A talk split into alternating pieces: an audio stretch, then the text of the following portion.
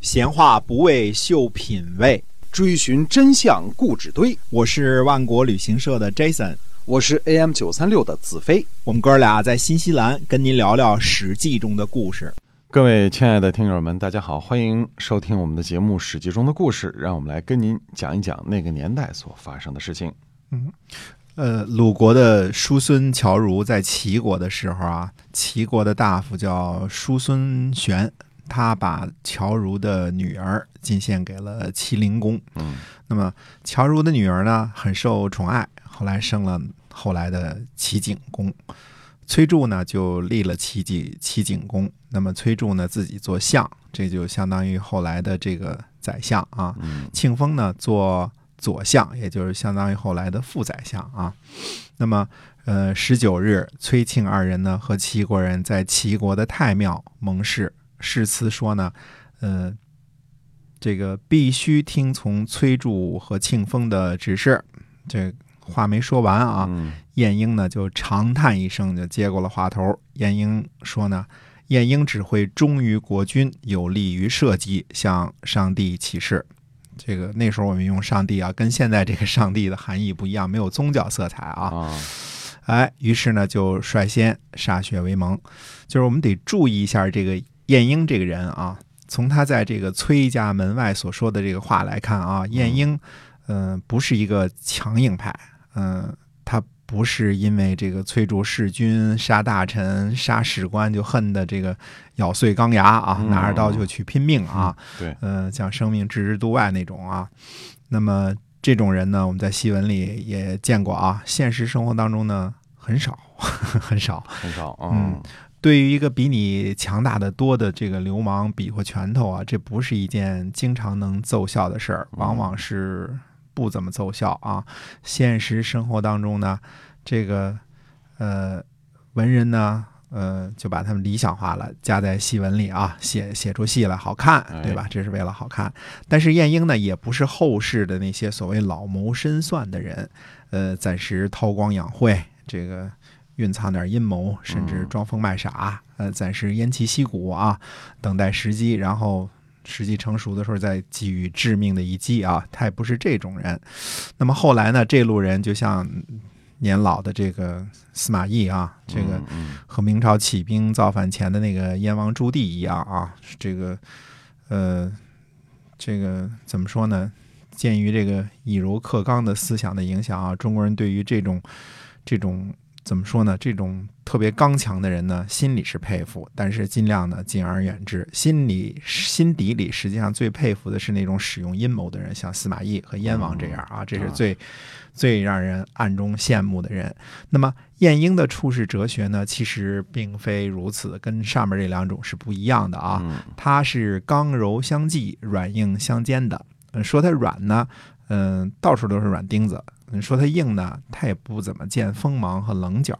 嗯嗯，所以我们看在崔家哭齐庄公的时候啊，晏婴在门外说的话，其实是给门里这个门里边的人听的，对吧？这些话表明了什么呢？他既不殉死，也不流亡，也不回家的这个坚决立场。嗯，你说这是个什么立场啊？呃。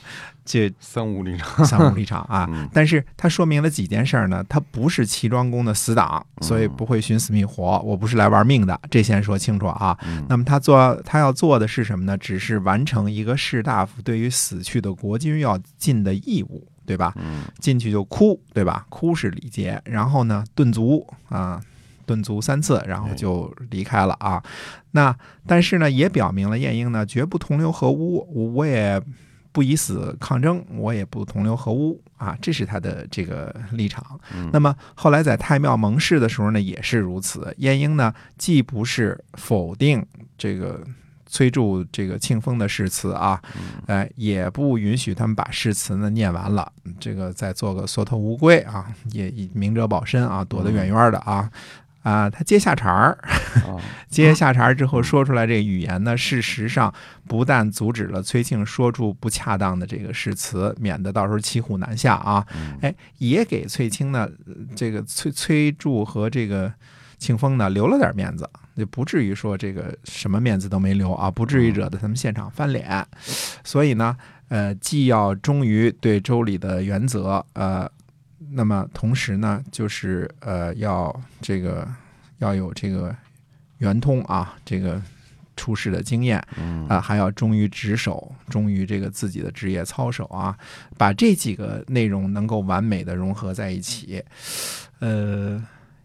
好像有点类似道家的处世原则，但是又不太像啊！就在这种重要的历史关头啊，难得见到这个像晏婴这样的人才。就这章的内容啊，我觉得其实仔细体会体会，就是晏婴这几句话的话，嗯感觉比这个司马懿那种纯粹的阴谋啊要政治一些，嗯，对吧？但是也能够融会贯通啊，对而且能够执行这个，呃，这个事儿也没天儿也没聊岔了，嗯 对吧？对不是说把这天儿给聊没了啊也，没翻脸，哎，也没翻脸。嗯所以这个晏婴是当时的旷世名臣啊，确实是，呃，有有其道理的。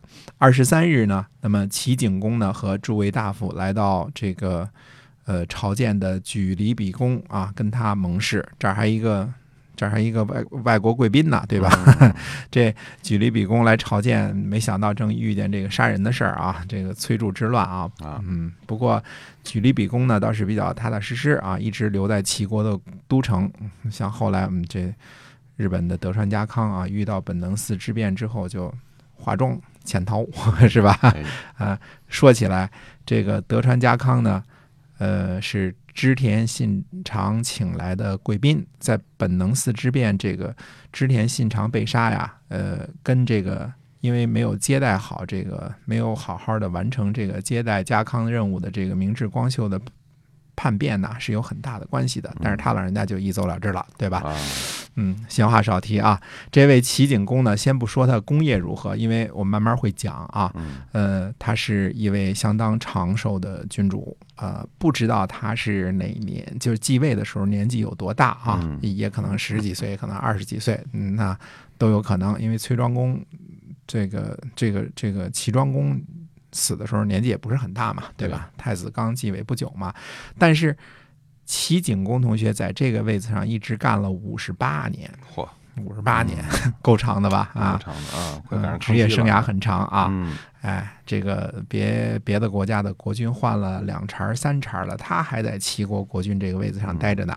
那么，呃，这个太史呢就记录说什么呢？说崔杼弑其君，就是说崔杼呢把国君给杀了，嗯那么崔杼呢就把太史给杀了。嗯所以我们看这个这个地方啊，那么太史的弟弟也这样记录，就是崔杼弑其君啊。那么崔杼呢，呃，接连杀死了太史的两个弟弟，就都是因为秉笔之书还记录这件事儿啊。你说实话是吧？哎，嗯那么太史呢又有一个弟弟，还是这样记录。这次呢，呃，崔杼呢就放过他了，就没杀了。所以太史的职责呢，就是秉笔直书啊，和掉不掉脑袋是两码事儿。嗯，你看那时候的太史一家人啊，如此的忠于职守啊，弄得最后崔杼其实也没辙了。那么在齐国呢，还有一位叫南史氏啊，应该是也是搞历史的啊。嗯嗯，听说呢，太史一家都被杀光了，就拿着书简赶了过来了。嗯，后来听说已经记录好了，这才返回去。所以也不只是太史一家啊，其他的记录历史的这个人呢，也都是呃拿着脑袋往刀子上撞的。嗯，所以，呃，有了这些把职业看得比生命还重要的齐国太史们啊，呃，崔杼呢就只能眼睁睁地看着他杀害国君的这个恶行呢被记录下来，载于史册，嗯遗臭万年。嗯，他没辙，就是人们不怕被杀。没错，嗯呃，所以春秋时期的史官们啊，令人敬仰啊。嗯这个有了他们冒着杀头的危险留下的记录啊，才能让我们后人呢看到历史的真相。哎有了齐国太史兄弟的三条人命，才能让那些作恶多端的人呢心存畏惧，对吧？毕竟是要这个有人记录的，掩盖不了真相的，对吧？那么春秋时期那个时候，我们的这个先人啊，就是可以说是铁骨铮铮的好汉，嗯呃，让我们了解到了这个真实的历史呢，其实是用呃鲜血换来的。对，嗯、也让后世的那些软骨头们这个惭愧一些啊，无地自容一些啊。那么，呃，再说齐国的其他的大臣，其中一个叫吕秋英，用围布啊绑着老婆放在车上，和申先瑜一起呢驾车逃走。那么申先瑜呢，呃，又把这个吕秋英的老婆呢推下去了，推嗯推从车上推下去了，而且说呢说。国君昏聩，不能匡正啊！国君死了，不能够殉死，只知道藏匿自己亲昵之人，会有谁肯接受我们呢？那么走到中间呢，这个有一有一段比较狭窄的道路啊，在这个狭道当中呢，就准备住宿。这个吕秋英就说呢，说崔庆他们怕是要追上我们吧？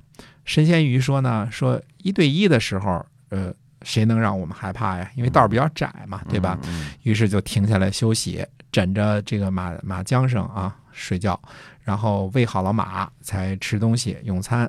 呃，休息好了之后呢，驾车上路。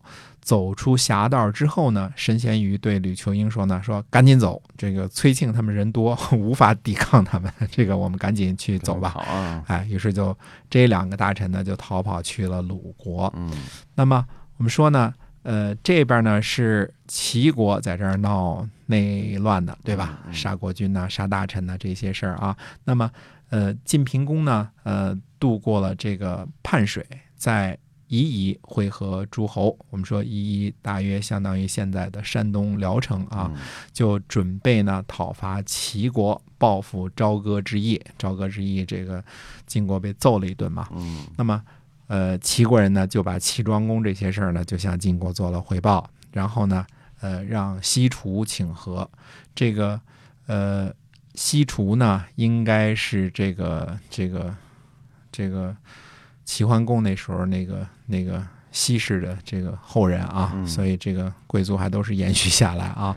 哎，那么庆丰呢就来到了晋国的军中，晋县的男女呢两班站立，还送了宗庙的器皿和乐器给晋平公，没说是什么，是送了个瓶儿还是送了个鼎啊？没说啊。就是那么哎，器皿。那么齐国呢，另外呢送给晋国的六卿，还有五级的官吏。上次我们说过啊，从魏开始啊，五级的官吏，三十个统帅兵呃这个兵的这个军官啊，还有三军的大夫、百官的正职、师长、旅长啊、以及留守的官员等，全部就是官员上下大小啊都有礼物。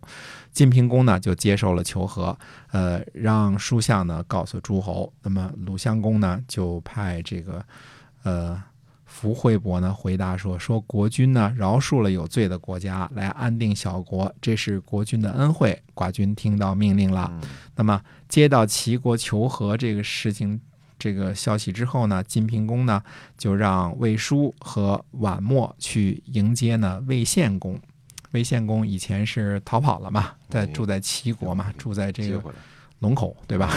嗯，住粉丝那地儿哎，吃粉丝那地儿啊。嗯那么呢，哎，就去接这个魏献公，让这个魏国呢拨出了这个夷夷，让魏献公呢居住。嗯那么崔杼呢就扣下了魏献公的妻小，想要以此呢换取到魏国的五路。那么魏献公呢就席卷了这个。居住地的这个来的这个粮食啊，这个龙口的粮食啊，嗯，可能加上粉丝啊，嗯一一 一块儿就回到了这个魏国啊，嗯住在了夷夷。那么嗯以后呢，我们还会讲魏献公的事儿。那么，呃，下次呢，我们再讲一讲其他诸侯国的事。那么下次再会。好的，我们今天啊《史记》中的故事呢，先跟您分享到这儿啊。那希望您呢在今后的节目中呢继续的关注我们，我们下期再会。再会。